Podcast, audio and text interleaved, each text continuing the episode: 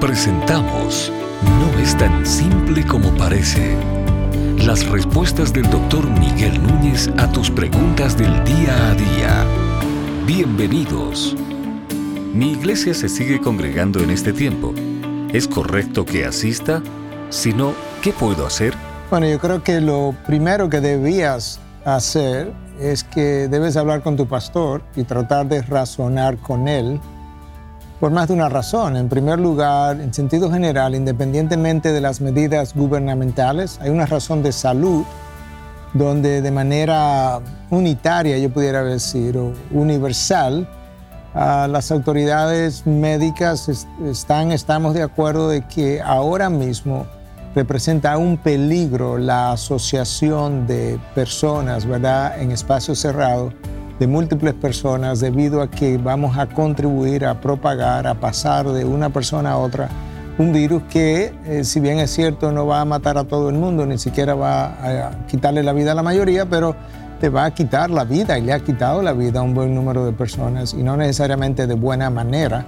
Entonces, tratar de razonar con tu pastor, número uno. Número dos, luego vienen las medidas gubernamentales. Romanos 13 nos manda a obedecer las autoridades de turno. Las autoridades de turno, de nuevo, en múltiples países, han recomendado en contra de esas asociación, asociaciones por ahora y de hecho han legislado en contra de dichas reuniones. Yo no creo que le luce bien a la iglesia violar leyes eh, ya establecidas sobre todo cuando son leyes que tienen la posibilidad o la meta de proteger incluso la salud de los mismos miembros de la iglesia.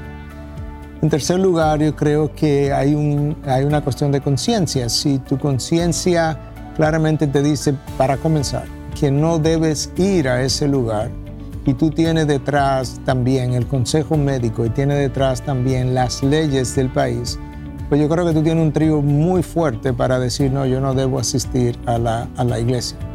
Por otro lado, si asumo que tu conciencia te dice que sí, que debe asistir, creo que tienes que chequear tu conciencia con la palabra de Dios. Y la palabra de Dios te dice en Romanos 13 que te somete a las autoridades de turno. Las autoridades de turno no le están prohibiendo a la iglesia de manera singular que no se reúna. Le está prohibiendo de manera general a todo el mundo, que no hagan reuniones de más un número X de personas y que las personas estén distanciadas por lo menos a seis pies de distancia, de manera que esto no es algo de, forma ah, personal o de manera singular contra la Iglesia de Cristo.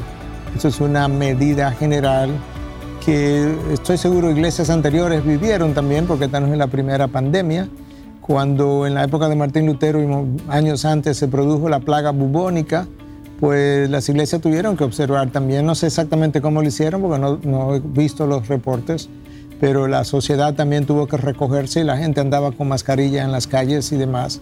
De manera que yo creo que, para resumir, habla con tu pastor, eh, razona con él a la luz de Romano 13, a la luz de las disposiciones médicas y a la luz de las legislaciones.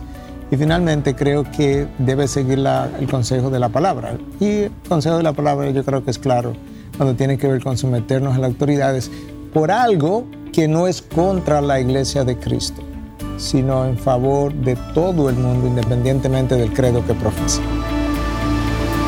No es tan simple como parece. Es una producción de Ministerios Integridad y Sabiduría. Para más información, visita nuestra página de internet integridadysabiduría.org. Gracias por tu gentil atención y será hasta la próxima.